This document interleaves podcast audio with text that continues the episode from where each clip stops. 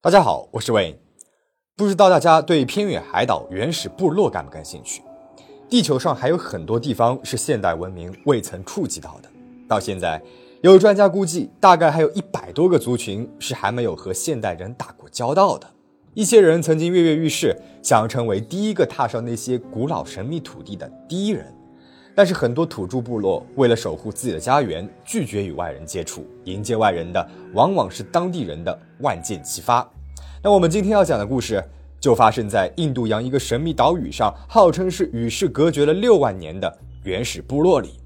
我们故事里面的主人公，因为闯入了这个撒旦最后的根据地，遭遇了不幸。约翰·艾伦·州于1991年12月18日出生于美国阿拉巴马州。他的父亲帕特里克·州是一名心理医生。1976年从香港移民到了美国。母亲琳达·亚当斯是一位美国律师。1985年的一个圣诞节派对上，周约翰的父母相识，很快两人便成了家。之后呢，就生下了两个儿子和一个女儿。周约翰便是那个最小的儿子。周约翰一家都是虔诚的基督教徒。而周约翰似乎是最虔诚的那一个。二零零八年，还是一个高三学生的周约翰参加了学校组织的去墨西哥的传教之旅。他们去墨西哥一些最困难、环境最艰苦的社区传播基督教。这场旅行之后，约翰开始对传教旅行深深着迷，开始疯狂寻找更多的传教旅行的机会。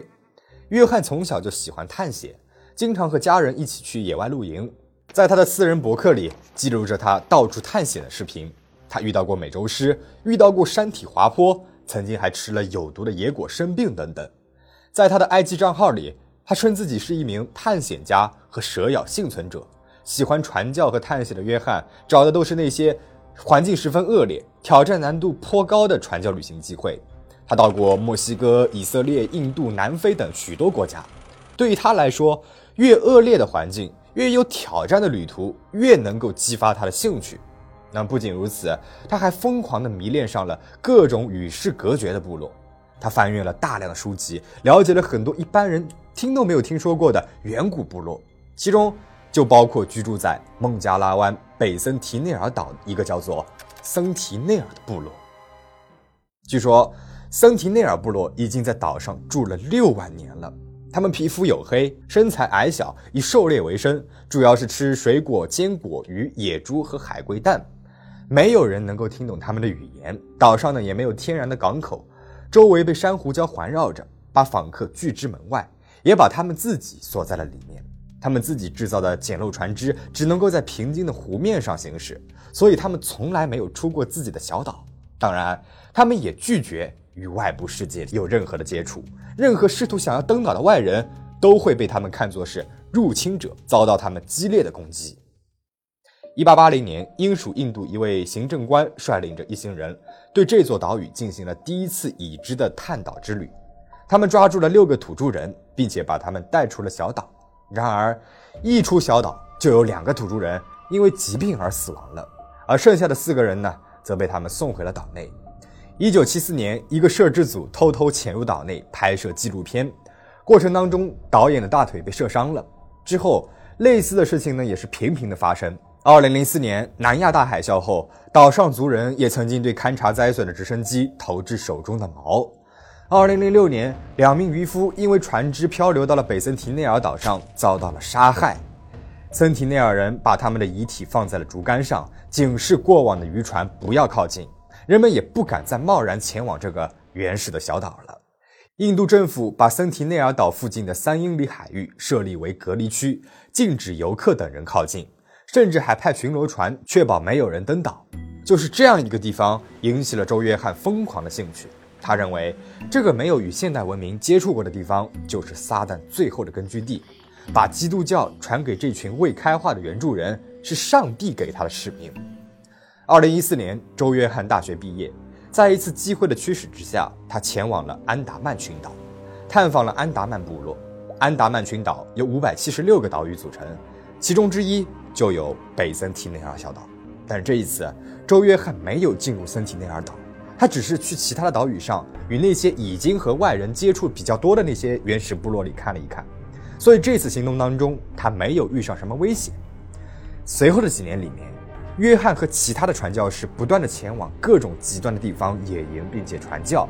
这期间呢，他至少去了九个国家和地区，将自己暴露在了十四种不同的疾病威胁之下，好几次都因为骨折和感染进了医院。而这一切，他的父母都是看在眼里的。二零一八年，二十六岁的周约翰准备第二次前往安达曼群岛。这个时候，父亲帕特里克觉得应该和儿子好好谈一谈了。他非常严肃地叫来了约翰和自己谈话，可却是以大吵收场。约翰根本就听不进爸爸的劝阻，他觉得自己的行为啊是在拯救那些落后的种群。为什么父亲也是基督教徒就不能够理解自己的行为呢？约翰带上了所有必要的疫苗，甚至还上了医疗和语言课程，然后呢就来到了印度。入关的时候，他没有说明自己来印度的真实目的。十月底，约翰到了距离岛屿最近的一个港口，并且在那里隔离了三天，预防自己把疾病带上小岛去。十一月十五日，约翰说服了几位信奉基督教的渔民，送他前往北森提内尔岛，去探索神秘的森提内尔部落。这一路上，不光要面临当地原住民的攻击，还要躲过印度海岸警卫队的耳目。到了离岛一千六百英尺远的地方，渔民们拒绝继续前往了。无奈之下，约翰只能够脱掉衣服，独自乘坐自己的小皮划艇前往。他赤裸上身，只穿着一条内裤，心想这样的话。或许能够让原住民放松戒备。那么，为了表达自己的友好，约翰在皮划艇边抓到了一只梭鱼和一条大个的金枪鱼，把它们挂在了皮划艇上，然后开始向小岛进发。距离小岛越来越近了，他远远地听到了村子里面女人的交谈声。然而，当他慢慢靠近小岛，两名全副武装的森提内尔人大喊着朝他冲了过来，手中的弓箭已经上了弦，对准了他。周约翰提着两条鱼，对着他们大喊，介绍自己：“我的名字叫约翰，我爱你们，并且耶稣也爱你们。这是耶稣托我给你们的食物。”说着，他把两条鱼朝那两个人丢了过去。约翰看不清那两个人的表情，只见他们拉着弓向他走了过来，箭在弦上，随时都有可能把他给射穿了。于是，就在约翰快进入原住民的弓箭射程内时，他立刻划船掉头就走。他在当天的日记里面写道：“我承认我有些恐惧，但是更多的是失望。我很失望他们没有接纳我。现在我只想在我的船上休息一会儿。仁慈的主啊，请保佑我，指引我。”但是约翰没有放弃，他又试了第二次。他回到靠近小岛的地方，慢慢走近，并且对那两个人唱歌，但是根本就没有用。森提内尔人每次都在约翰靠近的时候弯弓搭箭。约翰还被一个少年给射伤了。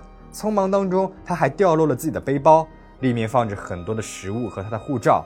他在自己的日记里面写道：“二零一八年十一月十五日，我害怕了。这么做真的是值得的吗？我有种感觉，留在这里，我几乎是必死无疑。我不想死，但是我的护照已经丢了，我也回不去了。为什么这美丽的小岛上却充满着杀戮和死亡？难道这里……”真的是撒旦在人间最后的根据地吗？这是约翰留下的最后一篇日记。其实这个时候啊，他还是有机会离开小岛的，而且从他的内容当中来看的话，他也已经感到害怕了。然而最后，他却以自己护照丢了，反正也不能够回去了这样的理由，怂恿自己不做逃兵。第二天，十一月十六日，约翰第三次试图登岛，他让渔民把他一个人放在了离岛不远处。他选择游泳上岛，因为他觉得此前的失败也许是因为他的皮划艇让岛上的原住民产生了戒备之心。不过这一切都是他的妄想罢了。约翰上岛之后就再也没有消息了。傍晚，当渔民们再次路过的时候，他们远远地看到部落里面的几个男子正在海边拖曳着一个尸体，并且试图掩埋。渔夫们没有办法，只能够向当局一五一十地说出了实情。法官认为。是约翰违法了，没有必要因为这个事情而审判森提内尔人。约翰的父母听闻这个消息之后悲痛欲绝，他们请求印度政府可以取回约翰的遗体。随后，印度政府几次前往，却也都被岛上的弓箭手不断的击退，因为政府没有任何的理由用现代化武器反击，他们只能够被动的挨打。这一行为很快就被有关部门给叫停了，不光是因为这对于前往的士兵和专家来说极其的危险。而他们也有可能把一些致命的病毒给带上岛上，比如流感、天花、肺炎等等。那么现代社会的人类早就已经接种了相关的疫苗了，而这些原始部落的人此前从来没有接触过这些病菌，一旦传播开来的话，后果将不堪设想。印度政府也只好作罢了。那么约翰就这样带着他的梦想，永远的沉睡在了这一片原始群岛之中。故事到这边就讲完了。最后，我们不妨聊一聊约翰这个人的人格特点。很多人都批判约翰的行为，认为他无知傲慢，只想当英雄。很显然，他是一个非常虔诚且狂热的信徒。他对于上帝的信仰从未动摇，但是他却对宗教信仰的认知似乎出现了一些偏差。在他的认知里面，他是耶稣的人间化世人，他需要拯救世人。在他的眼中，森提内尔人他们生活在撒旦最后的根据地，他们是需要被拯救的人，而不是一群想要过着清静生活的原始部落。他赋予了自己虚假的使命感和错误的认知，让他一次又一次的以身犯险，而这无疑是自大且愚蠢的。那么看完这个故事，你有什么想说的吗？欢迎在评论区留言讨论。最后，请大家保持警惕，保持安全。我们下期再见。